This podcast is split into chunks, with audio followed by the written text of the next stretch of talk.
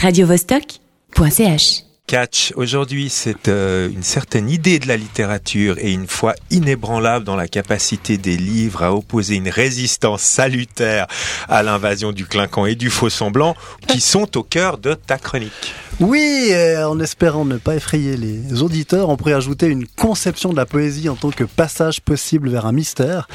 Alors ces mots, ces belles formulations sont de Claude Rouquet, qui est décédé il y a une année alors dans les années 80, Claude Rouquet était directeur commercial dans l'importe-chaussures. Il devait rouler une bonne centaine de milliers de kilomètres par année. Et le petit détail, c'est qu'il avait une bibliothèque dans son coffre. Alors quand il a été euh, licencié pour euh, restructuration au début des années 90, il s'est dit qu'il allait réaliser son rêve secret, à savoir faire des livres. Et un an plus tard, alors qu'il connaissait rien du métier, il a créé les éditions de l'Escampette, qui étaient basées à Bordeaux. Et il a commencé par publier des poètes portugais rencontrés grâce à sa compagne. Alors d'abord euh, Alberto et Nino Judis qui l'ont bouleversé. Et moi je résiste pas à l'envie de vous lire juste quelques lignes d'Alberto, Alberto en portugais, qui me touchent également au centre. Je vis à Lisbonne comme si je vivais à la fin du monde, quelque part où seraient réunis des vestiges de toute l'Europe. À chaque coin de rue, je trouve des morceaux d'autres villes, d'autres corps, d'autres voyages. Ici, il est encore possible d'imaginer une histoire et de la vivre, ou de rester là, immobile, à regarder le fleuve, à feindre que le temps et l'Europe n'existent pas, et probablement Lisbonne non plus. Comme la poésie euh, respire toujours mieux quand on la donne aussi dans sa langue d'origine, je vais me permettre de le faire également en portugais. Vivo em Lisboa como se vivesse no fim do mundo, ou num lugar que reunisse vestígios de toda a Europa.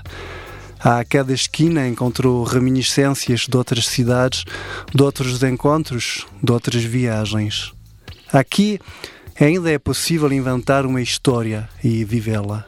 Ou ficar assim, parado, a olhar o rio e fingir que o tempo e a Europa não existem. E Lisboa, se calhar, também não. Alberto est mort en 1997. Claude Rouquet l'a rejoint le 13 janvier 2015. Un tout petit ouvrage en son hommage intitulé Lire, c'est vivre plus vient de sortir. Il coûte moins cher qu'un café, il tient dans une poche. On y trouve des contributions de différents auteurs et amis, et chaque texte personnel se termine par quelques citations choisies par les écrivains en présence. Dans ces pages, François Gaudry partage un regard sur la traduction et reproduit en fait six versions françaises différentes des premières pages du Quichotte sorte de clin d'œil à ma lecture de l'imposteur de Cercas la semaine dernière, en ce que le, regard et le propos de Gondry montrent combien la richesse d'une œuvre, elle tient aussi dans ses subtilités et dans les portes multiples que nous ouvre la langue dans laquelle elle est tissée. L'imposteur de Cercas et l'adversaire de Carrère poseront pas davantage de problèmes de traduction dans 5 ans ou dans 50 ans parce que leur écriture est plate et transparente. C'est pas une tare en soi tant qu'on veut pas se comparer avec le génie. Schopenhauer disait d'ailleurs, le talent, c'est le tireur qui atteint un but que les autres ne peuvent toucher. Le génie, c'est celui qui atteint un but que les autres ne peuvent même pas voir.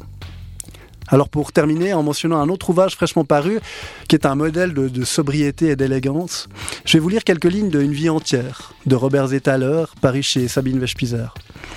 Soulignons le remarquable travail d'Elisabeth Land, la traductrice, pour nous rendre en français l'histoire tout en discrétion d'Andreas Seger, un type qui traverse le XXe siècle sans être épargné par la douleur et la solitude depuis son plus jeune âge, mais qui n'en réussit pas moins à goûter au sel de l'existence grâce à l'attention qu'il porte aux choses et au tableau parfois proche de la grâce que déplient les saisons quand on vit au plus près de la nature.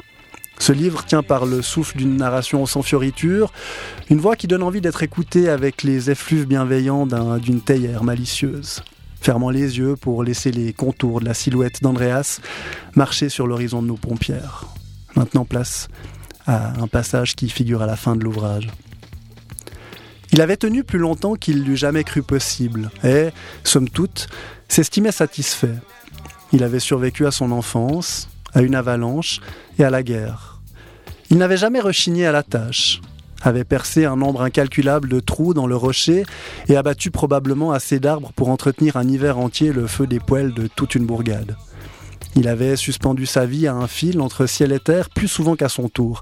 Et en ces dernières années de guide de montagne, il en avait plus appris sur les gens qu'il ne pouvait comprendre. Autant qu'il sut, il n'avait pas commis de forfaits notables et n'avait jamais succombé aux tentations de ce monde, les souleries, les coucheries et la goinfrerie. Il avait bâti une maison, dormi dans d'innombrables lits, dans des étables, sur des plateformes, et même quelques nuits dans une caisse en bois russe. Il avait aimé, et il avait pressenti où l'amour pouvait mener. radiovostok.ch